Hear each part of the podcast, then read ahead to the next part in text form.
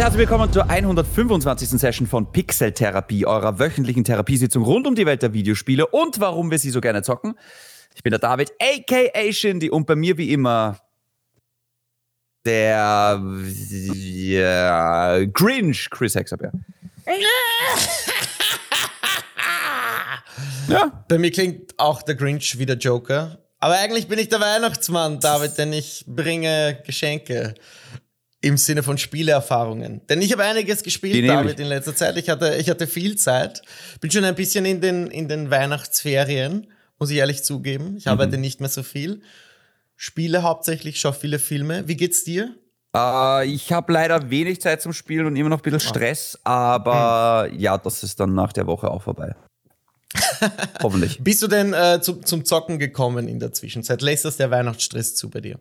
Ja, nicht so wirklich. Also ich habe ganz, ganz, ganz, ganz kurz äh, mir das Next-Gen-Update von The Witcher 3 angeschaut. Und mit mm. ganz, ganz kurz meine ich vielleicht maximal eine Stunde. Ähm, und ja, mhm. also Fazit ist einfach, yes, schaut deutlich besser aus.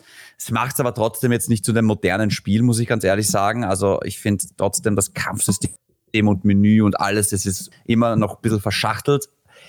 Ähm. Wenn ihr noch nie The Witcher 3 gespielt habt, jetzt ein gratis Next-Gen-Update, super. Und es ist ein wirklich gutes Update. Also es ist jetzt nicht so, dass es ein bisschen besser aussieht, es sieht deutlich besser aus. Aber es bringt mich nicht dazu, da jetzt nochmal 150 Stunden reinzuballern. Allein, weil ich die Zeit mhm. nicht habe. Aber ähm, es, ich habe dann, es, es ist schon ein sehr, sehr großes Spiel und auch eins, was man jetzt nicht mal so ein bisschen spielt und deswegen habe ich das dann noch gleich mhm. wieder sein gelassen und gelöscht. Mhm. Ähm, was ich auch kurz ausprobiert habe, war High on Life. Oh, ähm, okay. Tell me. Spiel, auf das ich mich sehr, sehr gefreut habe tatsächlich, ist im Game Pass drinnen. Und ja, ich muss sagen, das ist für mich so der Klassiker. Super lustige Story und wirklich einfach wirklich lustig geschrieben. Also wer Rick and Morty mag, der wird das lustig finden. Wer Rick and Morty mhm. nicht mag, der wird das auch das schrecklich finden. Ja, also es ist halt genau dieser ja. Humor. Ähm, nur das Problem ja. ist, das Gameplay dahinter ist halt sehr durchschnittlich. Also. Ey, du spiegelst so genau, was ich über dieses Spiel denke, wieder. Ich ja, kann es eigentlich nicht besser. Ich habe es eigentlich genauso hier stehen. Ich habe es auch ausprobiert und habe wirklich hier stehen durchschnittliches Gameplay trifft auf kindlich schwarzen Justin Roiland Humor. Mehr kann man echt nicht sagen. Und es ist kein gutes Spiel, was? Es, nee. es hält mich spielerisch nicht an der Stange und ich war vielleicht mit Anfang 20 oder Mitte 20 noch voll bei diesem Humor.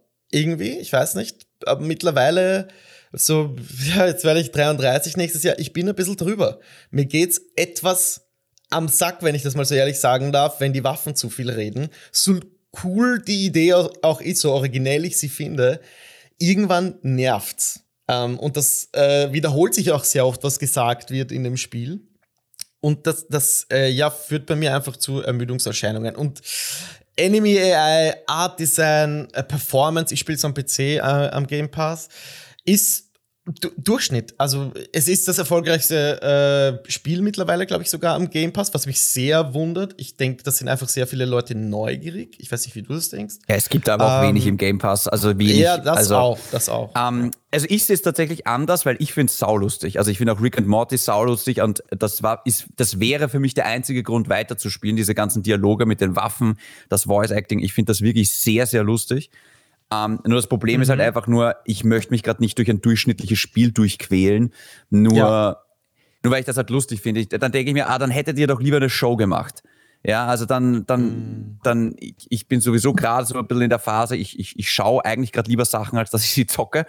Ähm, mhm. Also das so als Show könnte ich mir echt lustig vorstellen, aber nur, das, das, es ist kein schlechtes Spiel, finde ich. Ich finde, das ist so eine klassische, sechs bis sieben von zehn, wo man denkt, ja. ja, das kann man ruhig machen und gratis sowieso, aber mhm, mh.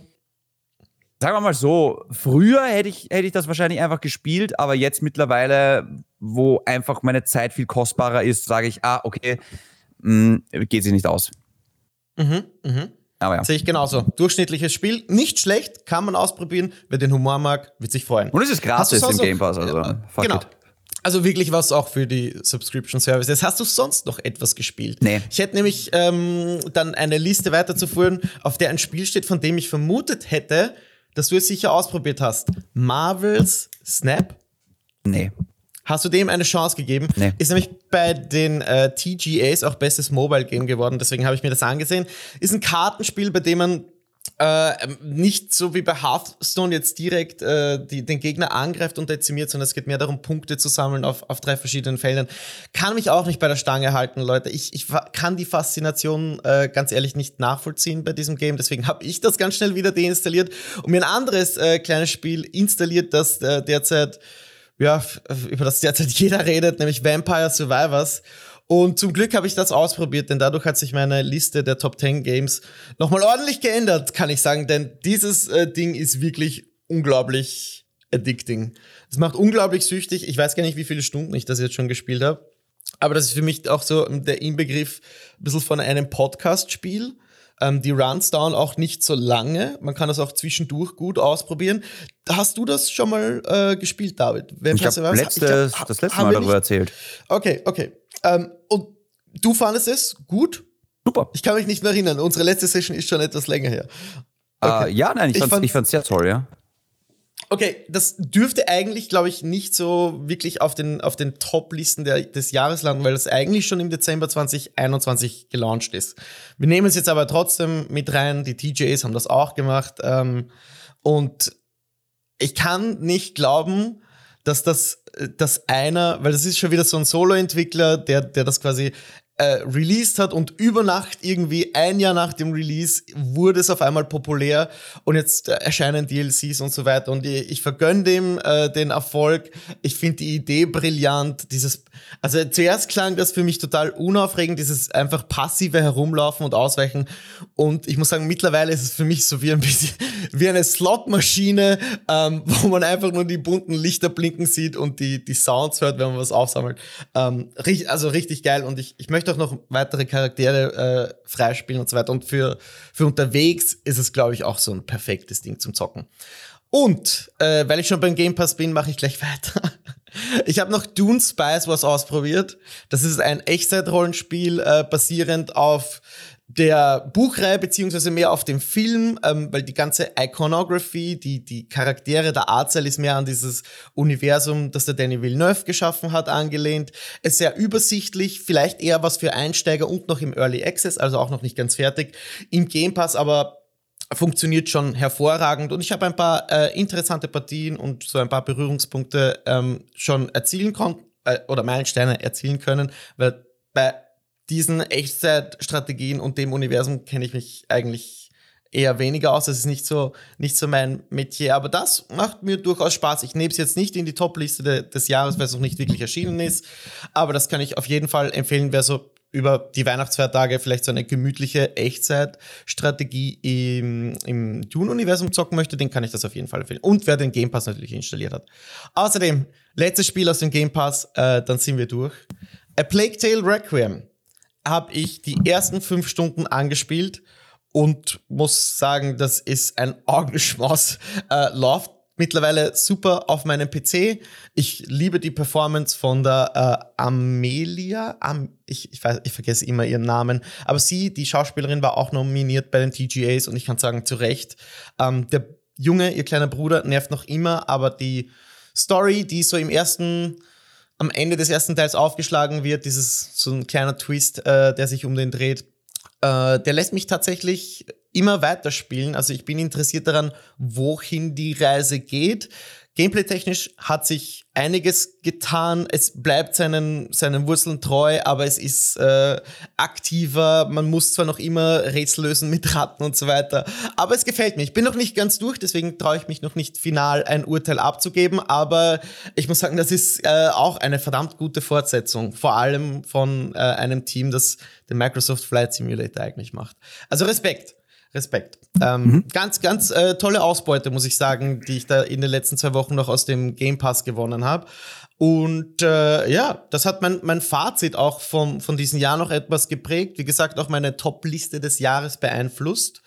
Und bevor wir jetzt aber zum Fazit kommen, David, habe ich dich ja gebeten, äh, dir dein PlayStation Wrap-Up anzusehen. Beziehungsweise für die Leute, die, die nicht wissen, was es geht.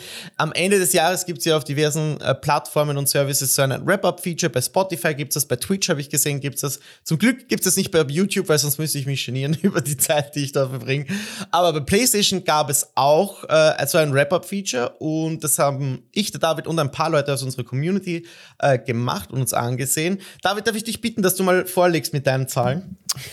Ähm, ja, ich möchte nur vorab sagen, die Zahlen stimmen einfach nicht. Also, oh, okay, ich, ich wie, weiß, kommst, wie kommst du drauf?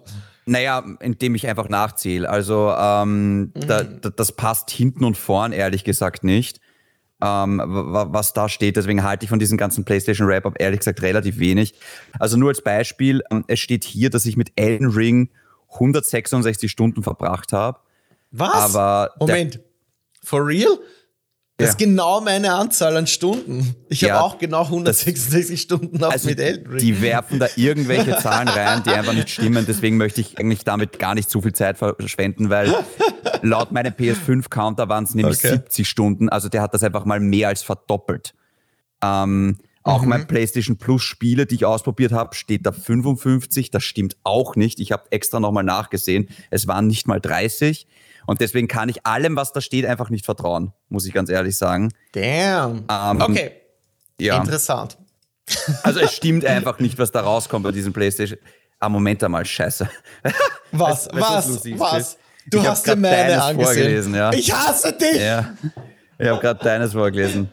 Ähm, das Schlimme daran ist, es stimmt aber auch bei mir trotzdem nicht. So, jetzt habe ich meines. Oh Mann, ey. Okay. Ähm, es Na, steht nämlich bei mir Spiele gesamt 55 und dann habe ich nachgesehen und es waren 29. Mhm. Also ich verstehe wirklich nicht, wie der darauf kommt. Also wie der das einfach fast mal verdoppelt. Also es, es stimmt nicht. Aber okay, wir können es trotzdem spaßhalber durchgehen. Also ähm, ich habe äh, mein Top-Spiel, also mein meistgespieltes Spiel bei Elden Ring, tatsächlich mit 71 Stunden, das scheint zu, äh, zu stimmen. Äh, Spiele gespielt steht da 55, das stimmt ganz sicher nicht. PS Plus Spiele 13, ich glaube, das stimmt auch nicht. Trophäen verdient 295, das kann ich nicht nachrechnen. Und Stunden gespielt steht da 416, das bezweifle ich auch stark. Mhm, mh, mh, mh. Aber okay. Okay. Ich muss jetzt zugeben, dass ich mich zunächst sehr schlecht gefühlt habe, als ich meine Gesamtspielzeit gesehen habe. Aber als ich dann mich online mit den Zahlen verglichen habe, äh, war ich beruhigt, vor allem auf Twitter und so weiter, habe ich dann doch äh, den Gedanken ähm, gehabt, dass ich vielleicht doch ein Real Life habe. Trotz einer Gesamtspielzeit von 612 Stunden ähm, mit, mit 54 Titel und Elden Ring landet äh, bei mir auf der 1, äh, wie du eh schon vorweggenommen hast, mit 166 Stunden. Stunden. Äh, mich schlägt nur der Michi aus unserer Community, der hat das auf Discord geteilt. Der hat nämlich 168 Stunden in Elden Ring, das landet bei dem auf Platz 1. Und der Thomas aus unserer Community äh, war das ganze Jahr scheinbar mit Ghost of Tsushima im Director's Cut beschäftigt. Äh, mit über 50 Stunden landet das nämlich bei dem auf der 1. Mhm. Ähm, ja, Gutes ich meine, Elden Ring, Elden Ring war eh klar, dass das so ziemlich bei jedem äh, auch auf der 1 landet. Ghost of Tsushima, das nächste Open World Ding, ähm, aber als nächstes, Thomas, bitte Elden Ring ausprobieren, gell? Sage ich nur so, falls, falls es ein Genre ja, ist für dich. Gut. Äh, ja, ähm, okay. Äh, ja, das war, ich, ich liebe dieses Feature, veranschaulicht mir äh, ein bisschen, was ich so gezockt habe. Man kann auch dann noch im Detail nachsehen, was so die Top- äh, die anderen Top-Spieler in der Top 10 sind, wo man seine Zeit verbracht hat. Ähm, mhm. Bei mir zum Beispiel hat Elden Ring 27% der Gesamtspielzeit auf der PlayStation ausgemacht, was mit äh, ja. Crazy, ja. Okay, ist crazy. Ähm, inwieweit wir diesen Zahlen äh, glauben oder trauen können, sei jetzt mal dahingestellt. Ich fand es einfach nett, so ein bisschen die Zahlen auch mit der Community auf Discord zu vergleichen und mit dir. Und äh, wir zocken natürlich auf anderen Plattformen auch. Also diese 600 äh, kann man wahrscheinlich äh, verdoppeln. Wobei ich habe dieses Jahr, glaube ich, nicht viel, wo, also PC habe ich ja nicht und auf der Xbox habe ich echt wenig gespielt, glaube ich, dieses Jahr insgesamt. Mhm. Also mhm. ähm, weil es halt einfach nicht Na, so viel gab. Das sind wir schon beim Fazit, David. Ne? Ja. Ja. Möchtest du vorlegen? Ähm, wie fandest du das äh, Jahr 2022? Vor allem auch vielleicht im, Ver im Vergleich mit dem, mit dem 21er, was besser, was schlechter? Wir haben im Vorfeld gesagt, das könnte eines der besten Jahre werden der Videospiele, weil so viel natürlich auch verschoben wurde. Wie war es hm. jetzt im Endeffekt? Ich fand's gut. Also ich bin, ähm, Ich, ich bin ehrlich gesagt zufrieden. Ich versuche gerade herauszufinden, was äh, die besten Spiele 2021, ja, da habe ich es gerade. Na naja, gut, bitte, also da war dieses Jahr deutlich besser. Also nur als Beispiel, die Top 3 bei mir letztes Jahr waren Ratchet Clank, Guardians of the Galaxy und Halo Infinite. Also ähm, wir haben okay. dieses Jahr deutlich bessere Spiele bekommen. Ähm, schwaches Jahr für Xbox, mal wieder, leider. Also das ist halt echt bitter. Also ich, ich, ich komme echt ein bisschen blöd vor, dass ich mir jetzt die Xbox Series X, dass ich die gerade daheim stehen habe, weil ja, so ein, Partie, ein paar Partien Halo, okay, aber irgendwann hast du halt auch Forza durchgespielt und dann wird's halt schwierig und dann bekommst du lauter durchschnittliche Spiele wie High on Life, wo ich mir dann denke so, ah, also den Game Pass hatte ich von zwölf Monaten in diesem Jahr vielleicht drei, vielleicht mhm. vier. Und auch nur, weil da mal so ein fettes Angebot dabei war, drei Monate für nur ein Euro. Oder irgendwie sowas. Da sind immer mal wieder so Special-Aktionen dabei. Aber Darf ich was fragen? Ja. Würdest du die, die, diese Subscription-Services allgemein als vielleicht die größten Verlierer des Jahres bezeichnen? Und da schließe ich PlayStation Premium mit ein. Ehrlich gesagt, ich habe bis heute keinen echten Mehrwert, also keinen, ich kann das nicht mal ernsthaft rekommenden, so sehr ich PlayStation und, und die Spiele mag. Und das gleiche fühle ich beim, beim Game Pass auch. Also beim Game Pass sehe ich es definitiv so. Ich hoffe wirklich, wirklich, dass sich das jetzt bald ändert. Bei PlayStation sehe ich es nicht so, weil ich habe für dieses Upgrade vom PlayStation Premium nicht viel bezahlt. Ich glaube, das waren vielleicht 30 Euro mehr oder sowas. Mhm mhm. und habe dafür bekommen den Ghost of Tsushima Director's Cut. Ich habe ein bisschen Stray gespielt, ich habe God of War 3 Remastered nochmal gespielt. Ähm, ich habe so noch einmal ein, zwei Classics probiert. Also die, Code, die 30 Euro habe ich locker drinnen.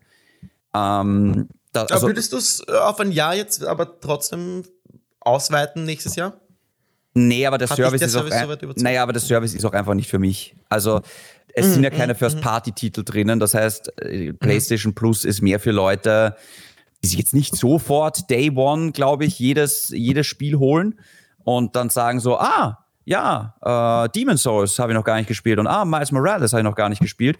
Ähm, mhm. Also wenn ich mir jetzt neu eine PS5 hole, sofort diesen Service nehmen, weil da sind ein paar richtig starke Titel drinnen. Ähm, alles durchzocken und dann kündigen. Aber das sehe ich bei jedem Service so. Also mhm. wenn der Service nicht schafft, dass es dir wirklich jedes Monat etwas gibt, oder zumindest jedes zweite Monat. Ne? Äh, mhm. Und wenn du dann am Ende nicht mit einer positiven Rechnung rauskommst, dann ist es kein guter Service. Ein guter Service ist es einfach nur dann, wenn du Geld damit sparst. Und bei PlayStation Plus habe ich tatsächlich dieses Jahr Geld damit gespart. Äh, gespart. Bei Game Pass auch, aber nur weil ich ihn halt sehr clever eingesetzt habe und immer sofort gekündigt habe. Aber durch, hätte ich ihn durchlaufen lassen, hätte ich ein brutales Minusgeschäft gemacht. Mhm. Mhm. Okay. Ich wollte dein Fazit nicht unterbrechen. Möchtest du noch äh, dein, dein, Fazit beenden? Um, ich finde, es waren, es waren echt ein paar sehr, sehr starke Spiele dabei. Um, hm. Ich finde, wir hatten Qualität und weniger Quantität. Also natürlich sind viele Scheißspiele rausgekommen, aber wir hatten, wir hatten wirklich viele Spiele dabei, wo ich mir gedacht habe, okay, wow, das ist ein also es ist schon nicht so selbstverständlich, dass du im Jahr zwei Meisterwerke bekommst. Ja. Ähm, ich wünschte halt, ich habe halt, das ist jetzt mehr so eine persönliche Geschichte, ich habe irgendwie dieses Jahr so ein bisschen immer wieder mein Interesse am, am ganzen Genre, also am Videospielen verloren. Ich, am ich, Hobby verloren. Ja, ich habe ja. hab immer mal ja, wieder gemerkt, ah, ja, mhm. irgendwie keine Zeit gerade und irgendwie, ah, irgendwie schon Bock, aber nur so halb Bock. Und mhm. es ist auch total untypisch für mich, dass ich so Spiele wie ähm, dass ich so Spiele wie zum Beispiel ähm, jetzt Marvel Midnight Suns nicht ausprobiert habe oder Callisto Protocol nicht ausprobiert mm. habe oder das, also mm, oder jetzt auch mm. Need for Speed nicht ausprobiert habe. Also vor ein, zwei Jahren hätte ich noch gesagt, so, ja, auf jeden Fall aber ausprobieren und irgendwie und jetzt mittlerweile denke ich mir so, ah, Geld zu schade und Zeit zu schade und ja, nee, ja, ich schaue lieber ja. eine Serie oder einen Film gerade eigentlich. Und das tut mir ein bisschen leid, das macht mir auch so ein bisschen so ein Stück weit Sorgen. Aber ich meine, man merkt es dann auch, wir kommen jetzt dann gleich zu unseren Top 10 Spielen, glaube ich.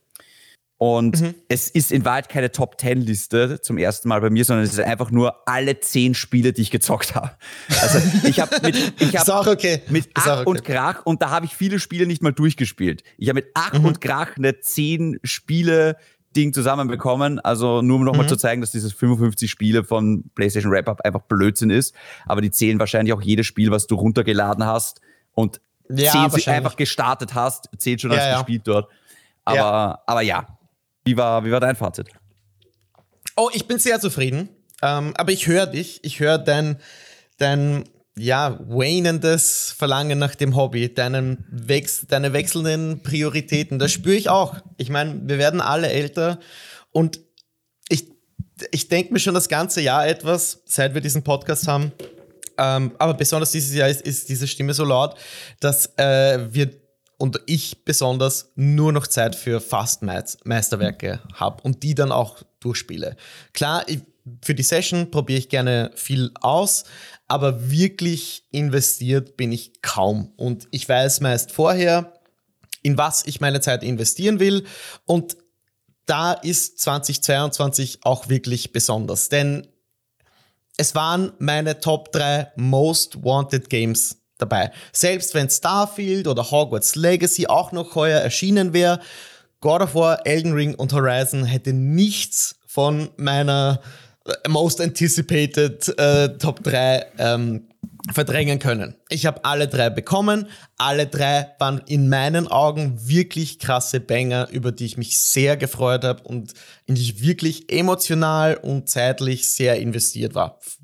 Will eigentlich nicht jetzt Elden Ring rausstellen, nur da habe ich gespürt, okay, das geht noch eine, noch, da, es ist einfach noch eine Spur mehr an, an Zeit vor allem auch notwendig, wenn ich ehrlich bin. Ähm, also ich bin sehr zufrieden mit dem Jahr. Äh, ich denke auch, dass wir jetzt in den nächsten sechs Monaten, wenn ich in die, in die Zukunft schaue, dadurch, dass so viel verschoben wurde, das eigentlich noch äh, heuer hätte erscheinen sollen, äh, uns eine wahre Spieleflut in den nächsten sechs Monaten bevorsteht. Äh, da bin ich dann gespannt, wie wir damit umgehen, David. Das äh, wird ganz interessant. Aber ich muss auch sagen, mir hängt schon ein bisschen auch diese Cross-Gen-Phase ein bisschen zum Hals raus. Also ich, ja. ich will endlich ähm, echte Neuerungen sehen. Ich will ein bisschen sehen, was so die Zukunft der Spiele bringt. Also ganz besonders merke ich es natürlich bei PlayStation, wo wir am Anfang der Konsolengeneration haben wir ein wunderschönes Demon's Souls bekommen, ein total performantes Miles Morales zum Beispiel und ein technisch irgendwie neuwertiges, was, was etwas neu ausprobiertes mit Returnal.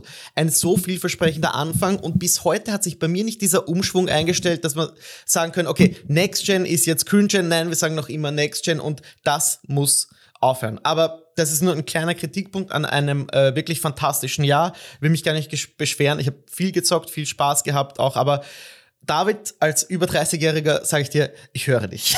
Und ich denke, die, die Zuhörerinnen hören dich auch. Mhm. Ähm, kommen wir aber jetzt zu unserer Top 10 und ich mache es äh, ganz anders als normalerweise, weil die Top 3, glaube ich, David, ist bei uns ident und die wird jetzt kein Geheimnis. Das ich nicht. Also es wird kein großer Reveal sein, denke ich. Willst du das äh, von 10 auf 1 runtergehen? Weil ich hätte jetzt einfach gesagt, äh, wir sagen die Top 3 und sprechen dann über den Rest der Spiele, wenn wir eh keine echten Top 10 Listen haben. Aber was hast du geplant? Ich wäre es einfach durchgegangen, aber wirklich in aller Kürze. Dann, dann bitte ich dich, äh, was ist deine Top 10? Also mein Platz 10 geht an Diablo Immortal. Mhm. Ein Spiel, was da nicht oben sein sollte. Ich habe nicht mehr gezockt, wie gesagt. Ähm, super lustiges Spiel, wenn ich wirklich nur die Story durchspielen möchte und einfach ein bisschen schnetzeln möchte. Extrem hochwertig gemacht, aber für alle, die es länger spielen wollen, Achtung, es ist einfach Pay to Win. Also gerne mal ausprobieren, gratis runterladen, aber nicht reinkippen. Das ist meine Empfehlung. Mhm. was ist der aktuelle äh, Konsens, was Diablo Immortal angeht? Ist da die Spielerschaft beruhigt? Nee, die Leute hassen es, aber es bringt sau viel Kohle. Hassen. Also die, okay. Die ja. Hardcore-Zocker, die, die, die laute Minderheit, die hasst es. Ähm, ich denke ehrlich gesagt, dass das schon auch seine Zielgruppe hat und wie gesagt, mhm. es ist sau erfolgreich. Also mhm, ähm, mhm. ich, äh, Blizzard wird jetzt keine Zahlen veröffentlichen, weil sie nicht noch mehr Hate haben wollen, aber ich bin mir sicher, das spielt Kohle ohne Ende ein. Mhm. Ja, sicher nächstes Jahr dann auch Diablo 4. Bei mir auf der 10 Pentiment, ein Spiel, das in meinen Augen nicht ganz ein Spiel ist. Dennoch hatte ich sehr viel Spaß damit, beziehungsweise habe noch sehr viel Spaß. Ich bin noch nicht, also noch nicht ganz durch, ist ein bisschen äh, untertrieben oder so, weil das, ich kann nicht mal erahnen, wie lange dieses Spiel noch dauert. Ich habe jetzt, ich habe zwischen ich weiß nicht, sieben und zehn Stunden. Es ist so schwer abzuschätzen, ich müsste das mal nachsehen. Aber dadurch, dass man einfach nur die ganze Zeit liest, ist es wirklich schwer in Worte zu fassen, wo man gerade in der Story steckt und wie lange es noch dauern kann. Es ist diese Murder Story. Ähm, muss jeder für sich selbst ausprobieren und ich habe vor, das an Weihnachten durchzuspiel lesen. David, was ist bei dir auf der neuen? Uh, High on Life ist bei mir auf der neuen. Mhm. Und zudem haben wir jetzt eh schon genug gesagt, also brauche ich, brauch ich nicht genau. wiederholen. Genau. Muss ich, äh, ja, ich habe High on Life nicht drauf. Äh, dafür war es mir nicht gut genug. Bei mir ist auf der neuen Nobody Saves the World von Drinkbox Studios. Das kam ganz am Anfang des Jahres. Und ja, hat mich so gut unterhalten, dass es das ganze Jahr in meinem Gedächtnis geblieben ist. Und das ist auch schon was. mhm. Was ist bei dir auf der 8? Uh, ja, Vampire 8, Survivor ja. ist bei mir auf der 8. Mm, und okay. ja, haben jetzt auch schon genug dazu gesagt. Also echt ein lustiges Spiel, aber. Genau, ich, das ist bei mir höher. Ich, ja. ich kann dem nicht mehr geben, weil es dann doch so ein simples Konzept ist. Also ich verstehe es, aber es ist, ich habe es jetzt auch. Ich habe es jetzt ein paar Runden gespielt und habe mir gedacht, ja, okay, jetzt, jetzt habe ich das auch gesehen. Hm, hältst du das äh, für möglich, dass das Spiel so erfolgreich ist, dass es ganz viele Imitationen nächstes Jahr davon gibt? Ich glaube nicht ganz viele. Nee. Nicht? Nee. Okay. Da äh, wäre ich sehr gespannt. Also diese Formel von so passivem Gameplay habe ich nämlich auch noch nie. Ich frage mich die ganze Zeit, ob ich das schon irgendwo mal gesehen hätte, aber ich glaube, der hat hier wirklich irgendwie so einen uniken Twist erfunden. Ich glaube, dass das sehr ah. oldschool ist. Ich glaube, dass es das früher schon gab, ja. Ach so, ja, stimmt, stimmt. Warte, warte. Ich, ich hatte da die Geometry Wars. Habe ich damals viel auf der PS3 gespielt. So, so diese Astro, wirklich Retro-Spiele, wo du noch im Weltall bist und nicht wirklich schießen kannst, sondern eher herumfliegst und, und automatisch schießt. Ich glaube, damit habe ich es verglichen. Ja, voll. Mhm. Also gar, gar nicht so unique, aber äh, sehr unterhalten. Bei mir, wie gesagt, weiter oben. Ähm, wir sind jetzt bei der 8 und da ist, ja genau, A Plague Tale Requiem. Ich würde es ja gern höher äh, reingeben, A Plague Tale, weil es auf einen, ich sag mal, auf den Platz 4, 5 Kurs aktuell ist. Ich habe es aber nicht durch und über das Ende habe ich äh, nicht so gute Sachen gehört. Deswegen wage ich es jetzt äh, nicht, es höher einzureihen. Ich kann es aber einfach nur jedem empfehlen. Also wer wirklich, ähm, weiß ich nicht, die, die Hardware dafür hat und eine Xbox hat, einen, einen guten PC hat, ich, ich spiele das am Widescreen. Es ist äh, atemberaubend teilweise schön. Ja. Äh, ah. Auf der 7, David? Bei mir habe ich auf der 7 Lego Star Wars The Skywalker Saga. Oh Mann, das habe ich überhaupt. Ja. Echt okay. ein saulustiges Spiel, ähm, was halt nur zurückgehalten wird dadurch, dass es halt ein Lego-Spiel ist. Aber es ist tatsächlich das erste hm. Open Galaxy Star Wars Spiel, das wir uns immer gewünscht haben. Also es ist crazy. Du kannst da als Mandalorianer spielen, als Darth Maul, als Darth Sidious, als Anakin. Es ist wirklich scheißegal. Als, als Sturmtruppe. Du kannst vom Millennium Falken bis zum Sternenzerstörer alles fliegen und von Geonosis nach Tatooine und nach Camino. Also es ist crazy. Die Areale dort sind dann noch so halb offen. Also es ist wirklich, das Gameplay ist halt total einfach, leider, aber es gibt sogar Sidequests. Also es macht echt Spaß, aber es ist halt dann doch sehr einfach gehalten, weil es ein Lego-Spiel ist. Aber es war trotzdem echt lustig. Mm, sehr schön, sehr, sehr schön auch erklärt. Sehr schön gesagt. Bei mir auf der 7, Sifu. Äh, also Sifu hat mich begeistert, weil da, das auch für, in meinen Augen ein sehr, sehr originelles Spiel ist, das ähm, ein sehr einzigartiges Kampfsystem hat, brutal schwer ist und es nur aufgrund dessen auch nicht höher bei mir in der Liste landet, weil so geil ich es fand, irgendwie nie die Motivation hatte, es komplett durchzuziehen. Also ich habe mich da wirklich versucht reinzufuchsen, das Kampfsystem zu lernen, ja fast schon Speedrunnen zu wollen, aber nie nie dann auch die Zeit oder die Muße hatte, das dann so zu perfektionieren, dass ich sagen kann, ja, ich bin jetzt ein Sifu-Meister. Ich würde das jedem empfehlen, weil ich so was auf, also so in dieser Art auch noch nie wirklich wahrgenommen habe. Und jetzt kommt ja sogar ein Film, ähm, so populär oder erfolgreich ist diese Marke. Äh, da freue ich mich drauf. Ich hoffe, das landet irgendwann in einem, in einem Subscription Service auch, damit das mehr Leute ausprobieren können, damit, damit ich sehen kann, ob nur ich dieses Spiel nicht durchspielen kann. Aber das zeigt dann die Zukunft. Ähm, David, was ist bei dir auf der 6?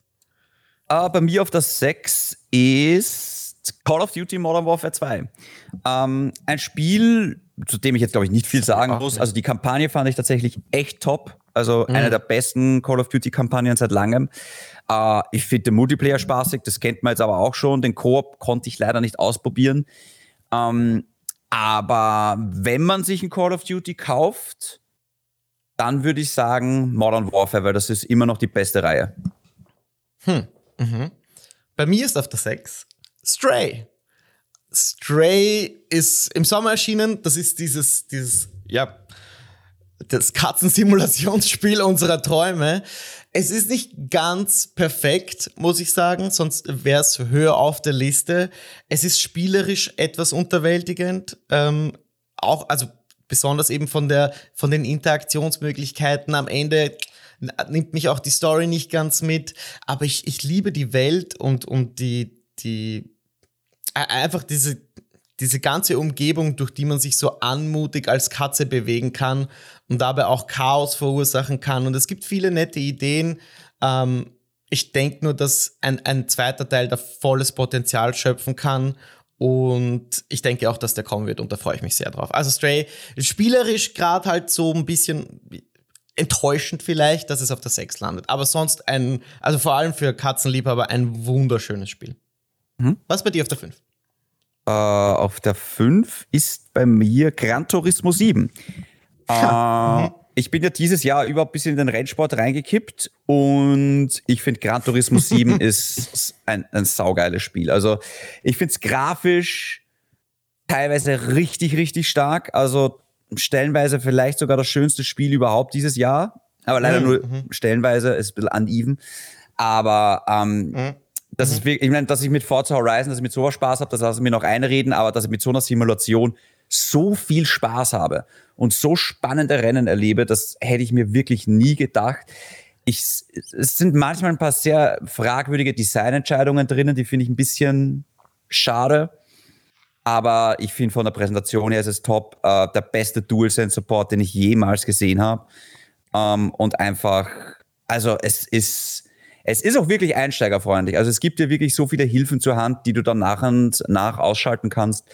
Äh, sehr, sehr cooles, äh, poliertes Rennspiel.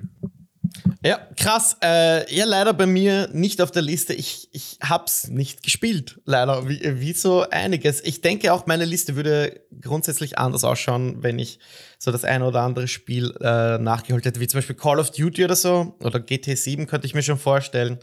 Ähm, aber bei mir ist auf der 5 Vampire Survivors.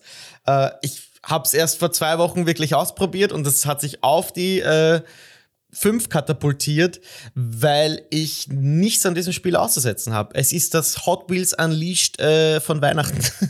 Ein Spiel, wo ich mir denke, okay, das ist so simpel wie genial und daher auch perfekt. Es ist, wie gesagt, eine äh, eine Slotmaschine für mich ähm, und auch irgendwo so ein bisschen weit ein Podcast-Spiel, das ich nebenbei gerne gerne suchte. Also es ist auch so ein Ding, wo ich mir überlege, hm, so ein Backbone-Controller fürs Handy, damit ich das unterwegs spielen kann, weil sowas kurzweiliges, ja, gerne mehr davon.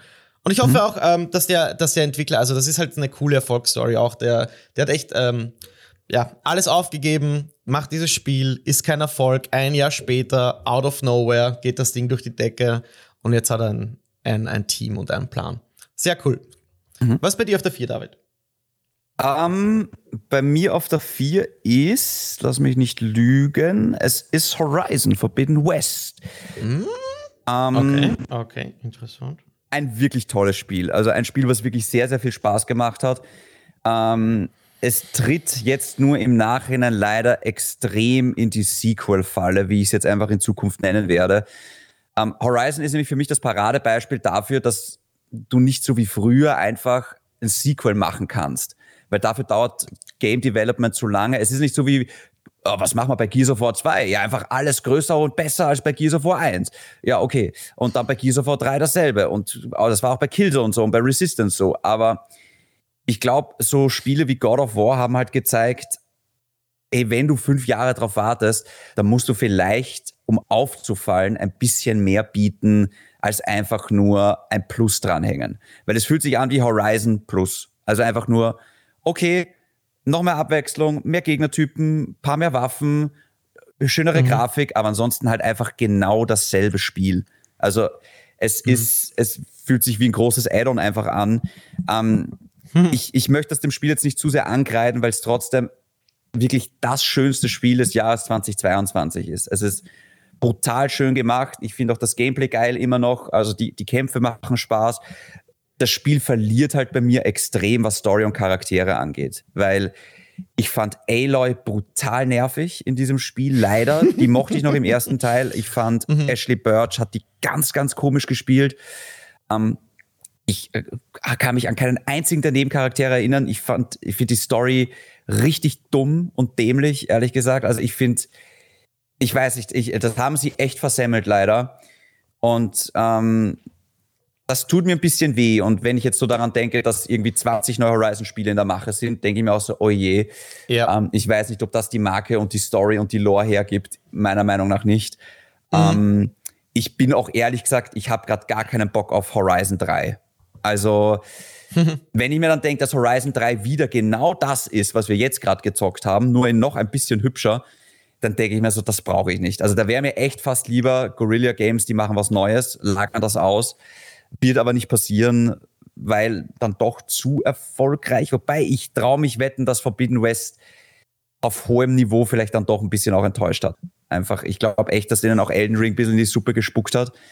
Und ähm, ich könnte mir vorstellen, dass es nicht so erfolgreich ist wie der erste Teil. Mhm. Was mich dann noch mehr wundert, dass sie so viel in diese Marke jetzt investieren, weil es kommt ja auch eine Show und VR und ein Multiplayer-Spiel und ich wette, der dritte mhm, Teil ist in der mhm. Mache. Also puh. und angeblich ein Remaster des ersten Teils. Also ordentlich. Ähm, ja. Wie gesagt, also es klingt jetzt alles brutal negativ. Ich hatte trotzdem viel Spaß mit dem Spiel und schon, es ja? ist ein sau gutes Open-World-Spiel nach der Ubisoft-Formel. Punkt. Aber mhm. eben genau dieses Open-World-Spiel nach der Ubisoft-Formel langweilt mich mittlerweile und das ist ein Problem.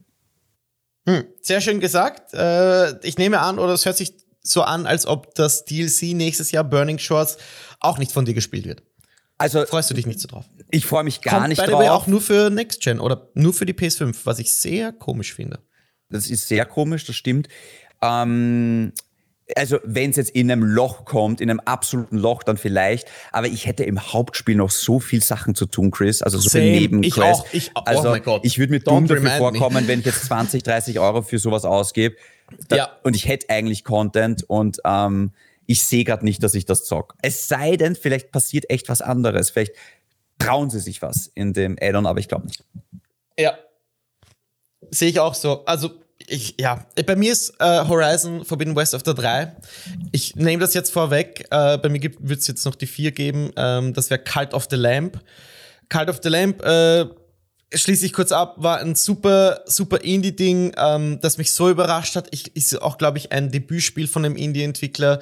Ähm, ein neuer Ansatz zu einem Rogue Light, glaube ich, muss ich sagen. Ja, wo man eben seinen Kult aufbaut und es war quietschbunt designt. Ich, ich mochte es, mich gleichzeitig um mein, um meinen Kult zu kümmern, um alle. Also kannst ja je, mit jedem deiner Follower reden, dem was zu essen geben, die Aufträge verteilen, eben so ein Harvest Moon gemischt mit ein bisschen Souls. Ey, das ist eine Traumformel, die durch den Artstyle einfach super aufgeht, zeitlos bleibt. Ich applaudiere den Entwicklern, ich liebe dieses Ding. Ich hoffe, es kommt DLC und noch ein zweiter Teil. Ich brauche unbedingt mehr davon. Ähm, schade, dass es nicht gewonnen hat bei den TGAs. Meiner Meinung nach hätte Stray verlieren sollen gegen Cult of the Lamb, aber who cares? Ähm, ganz, äh, ich, ich, ja, ganz tolles Indie-Spiel. Auch gegen äh, Vampire Survivors hätte es verlieren können. Sehr, sehr, ja, ja, muss ich, äh, muss ich auch sagen. Da, ich, da steckt noch mal mehr Liebe drinnen. Äh, ganz große Empfehlung. Also für mich der, eine der Überraschungen des Jahres, Cult of the Lamb. Hat mich so kalt erwischt. Ey, genial. Ähm, kalt erwischt. Komm, ja, kalt erwischt. Äh, ja, und Horizon Forbidden West hat mich nicht kalt erwischt. Da habe ich mit einigen gerechnet. Diese Sequel-Falle, die du ansprichst, die fällt mir auch auf bei A Plague Tale Requiem. Okay, machen wir das gleiche nochmal, nur größer, besser, schöner. Aber das reicht vielleicht, ja, wirklich 2022 nicht mehr ganz. Wir brauchen nicht mehr, sondern eher Überraschendes. Also wir wollen einfach irgendwie ständig überrascht werden. Und das hat für mich äh, mein Platz 2 gemacht, nämlich Elden Ring. Elden Ring, ich greife jetzt schon vor, weil wir haben eh über Horizon, glaube ich, genug gesprochen. aber Elden Ring pack ich auf die 2. Ähm, weil es mich A konstant überrascht hat, aber B in meinen Augen das schlechtere directed Spiel ist. God of War, das ist bei mir auf der 1, jetzt greife ich total vor, ich weiß, aber das ist in meinen Augen verdient auf der 1, weil es, weil es ähm, mehr ist in, dann, in dem, was es sein will. Und das würdige ich mehr, dass sie das auf diese Art und Weise präsentiert bekommen haben in der Zeit und in der Qualität, als bei Elden Ring, wo ich mehr das Design mag und äh, es appreciate, dass, dass diese Souls-Formel so gut in einem Open-World-Setting funktioniert.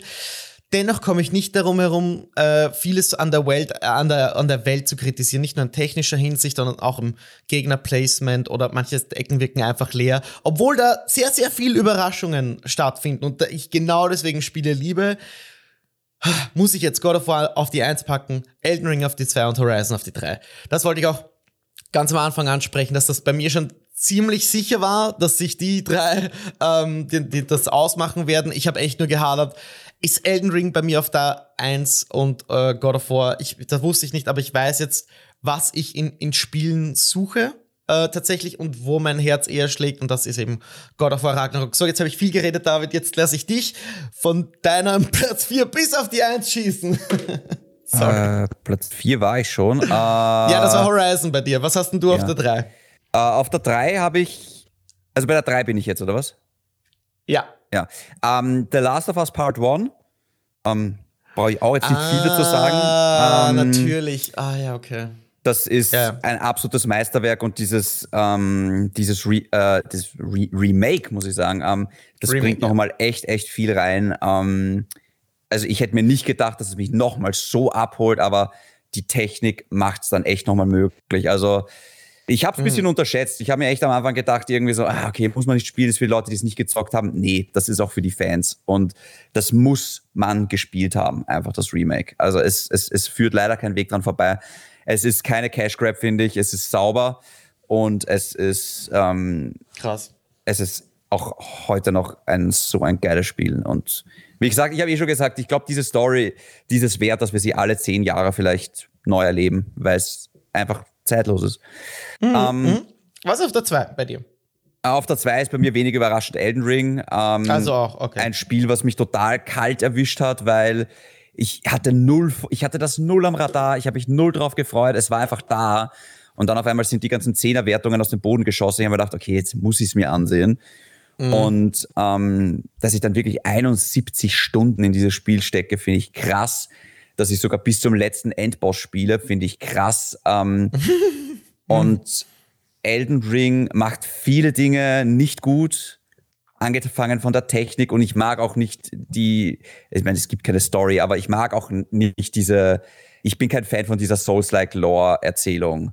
Diese, äh, irgendwie so, oh, wir packen einfach lauter weirde Charaktere in die Welt, die lauter Bullshit reden und dann sagen die Leute, boah, ist das interessant. Also das finde ich gar nicht. Also das, das holt mich null ab das merkt man auch gar nicht, dass George R. R. Martin da jetzt irgendwie die Feder geführt hat, irgendwie so. Also das, das ist für mich alles, das ist alles Marketing für mich und irgendwie Zeitverschwendung. Ähm, aber gameplay-technisch ist es halt wirklich, wirklich stark und ähm, mhm. einfach nur dieser simple Ansatz von wegen, ich sag dir nicht, was passiert, ich sag dir nicht, was dort auf dich wartet. Es ist, es ist so lustig, weil hätte dieses Spiel die Ubisoft-Formel, wäre es sau schlecht. Ja, also dann, würd's, ja. dann würde niemand über diese Spiele reden, hätte es lauter Fragezeichen auf der Map oben. Aber weil es eben dieses simple Prinzip einfach nicht tut, ist es auf einmal was Besonderes. Und das auch voll, völlig zu Recht. Es ist, es ist mhm. ganz, ganz krass. Ähm, ja, tolles Spiel mhm. und auf mhm. Platz 1 äh, God of War Ragnarok, da sage ich jetzt gar nichts dazu. Also wir haben genug über dieses Spiel geredet. Ähm, Echt? Ich habe eine Frage. Ja. Ich habe eigentlich zwei Fragen speziell, die ich mir äh, aufgehoben habe. Äh, weil ich wusste, das landet bei uns beiden auf der Eins. Ich dachte, bei dir ist Elden Ring auf der Eins, aber. Echt? Wie gesagt, ich habe sehr mit mir gerungen, aber ich denke, God of War ist nicht nur das bessere Spiel, sondern da ist einfach mehr. Für mich hat es mehr Herz. Was soll ich sagen? Es hat einfach mehr Herz. Und deswegen liegt mir eine Frage schon lange auf der Zunge. Ähm, eigentlich sind es zwei Fragen und ich weiß fast nicht, welche ich dir zuerst stellen will, aber ich frage dich mal so War das Ende zu sanft? Und was will dieses Spiel mit dem Ende uns sagen? Ich glaube, das Ende war nicht zu sanft. Also, es ist ein. So, jetzt müssen wir natürlich sagen, wir spoilern hier jetzt für God of War Ragnarok. Ja, also das. Na, ja, okay. Ich meine, Spoiler-Vorsicht ist gegeben. Aber ich, wir, ja, gut. Also, wenn du, ich kann die Frage nicht beantworten, ohne zu spoilern. Also. Na, Spoilerwarnung ist raus. Okay, Spoilerwarnung ist raus. Ähm, du, du, du, es ist ein Happy End. Es ist ein Happy End, aber ich muss dazu sagen, für mich als Langzeitfan von dieser Serie und jetzt nicht erst seit 2018 und ich mache niemanden einen Vorwurf, wenn du erst 2018 einsteckst, weil die davor, ja, die sind, was sie sind, ähm, die Spieler. Aber mhm, mh, mh. Jemanden, der halt Kratos schon seit 2000, weiß ich nicht, da, drei verfolgt, ähm, es ist, es ist, also das sind Momente drinnen, gerade dieser letzte Moment, wo er dieses, dieses, äh, dieses letzte Gemälde sieht von sich ähm, und wie ihn das so mit und dieses Triefel, ich denke mal, what the fuck, Alter, das ist so gut. Und einfach dieser Char diesen Charakter sterben zu lassen, wäre, glaube ich, die einfache billige Version gewesen. Und es wäre auch ein bisschen komisch gewesen, nachdem du so viel in diesen Charakter investierst, ihn dann sterben zu lassen. Wäre er in God of War 3 gestorben, nämlich wirklich gestorben, hätten alle gesagt, ja, okay, er ist weg, passt schon. Ja. Mhm. Ähm, aber ich finde, das hat gepasst. Ähm, und es war, es war einfach wholesome. Und ich finde diese Serie und dieser Charakter und diese Familie, und es fühlt sich an wie eine Familie, hat einfach ein wholesomes Ende verdient. Und ähm, nee, ich finde nicht, das war zusammen. Ich würde fast sagen, es war perfekt. Mhm, mhm. Ich, ja, ich, ich denke es nämlich auch, für mich ist God of War ähm, nicht nur, also besonders Ragnarok, ich, ich denke die ganze Zeit über dieses Spiel nach, weil es so viel ausmacht, so viel sagen will und so, so, so viel Inhalt hat gegen alles, was heuer erschienen ist dass ich eh vor ein paar Wochen schon gemeint habe, das ist eigentlich der zweite und dritte Teil der Saga in einem Spiel. Und es geht um, um Selbstverwirklichung, Selbstfindung, um Vergebung, es geht um, äh, es, es geht um so viel, aber ich, ich möchte speziell raushören, was dieses Spiel für dich aussagt. Was hast du, David Schindelböck, aus diesem Spiel mitgenommen? Weil ich bin mir sicher, dass irgendwas an den Themen für dich entdeckt, weil ich denke, es gibt so viele Themen mag vielleicht sogar eine Schwäche sein, die dieses Spiel anspielt oder mit diesen Themen spielt, die, die für verschiedene Leute funktionieren. Und jetzt interessiert mich zum Jahresende besonders, was hast du dir da rausgenommen? Uff, ähm, die jetzt gar nicht, also da habe ich so noch gar nicht drüber nachgedacht. Ähm, ich finde ehrlich gesagt schon, die, die persönliche Story des ersten Teils hat mich mehr bewegt und hat mich mehr abgeholt diese komprimierte Vater-Sohn-Geschichte, also mhm, distanzierter mhm, Vater, distanzierter mhm. Sohn, die zusammenfinden. Mhm. Ähm, das war jetzt nicht mehr so das Zentrum von Ragnarok. Zum mhm, Glück, mhm. weil die Geschichte war ja schon erzählt, das passt. Ähm,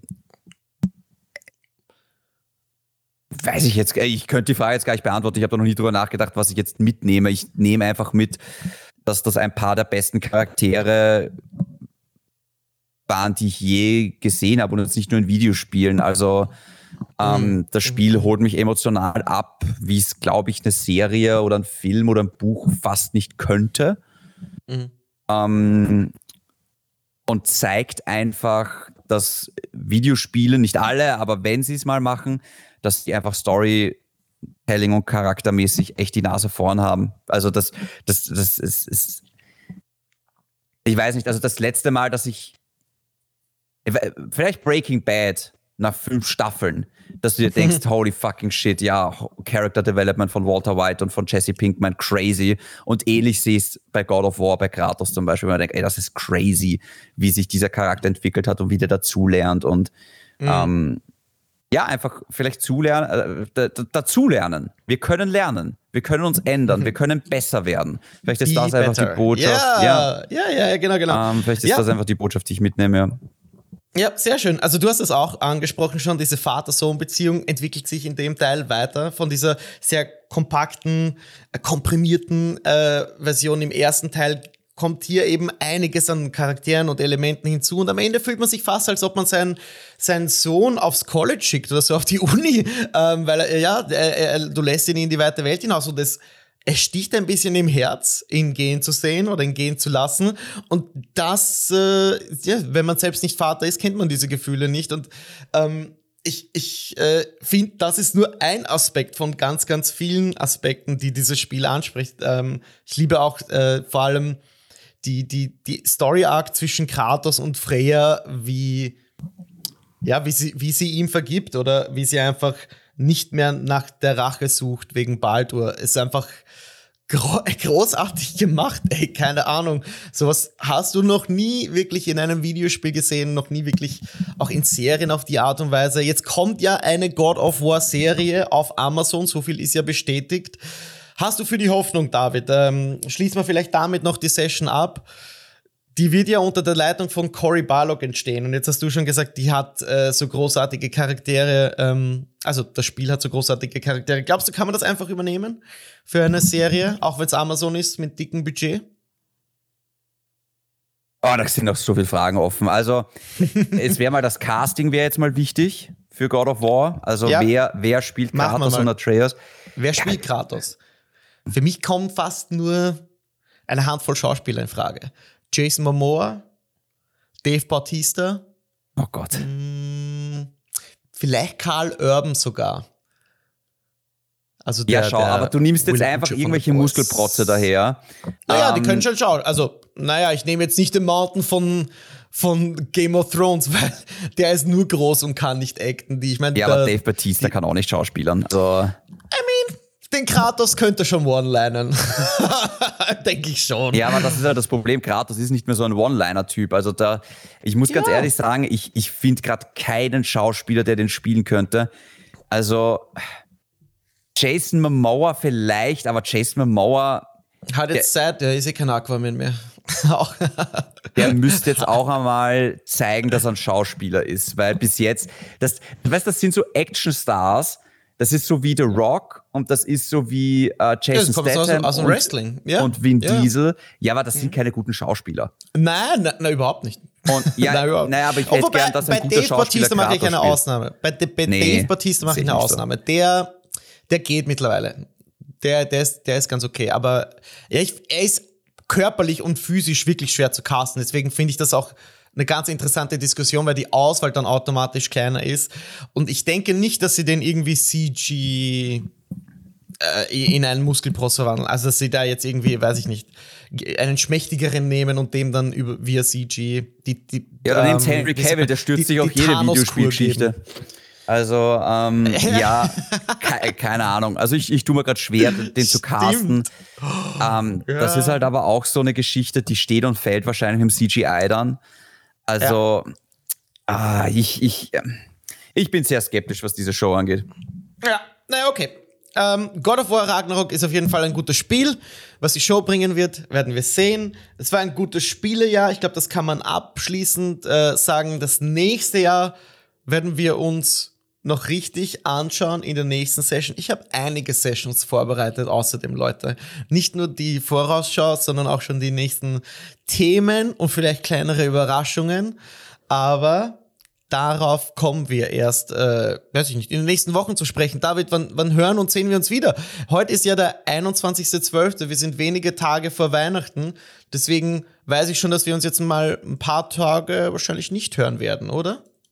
Ja, aber nächste Woche äh, Dienstag vielleicht eine Aufnahme? Sehr gerne. Also Sei sehr vorsichtig? gerne. Ja, gerne. Okay, dann können wir uns nächste Woche die wirklich unglaubliche Spieleflut des nächsten Jahres anschauen. Darauf freue ich mich sehr. Und so ein bisschen auch vielleicht noch die Nachrichten ähm, oder den Newsticker behandeln, den wir in letzter Zeit vielleicht ein bisschen vernachlässigt haben.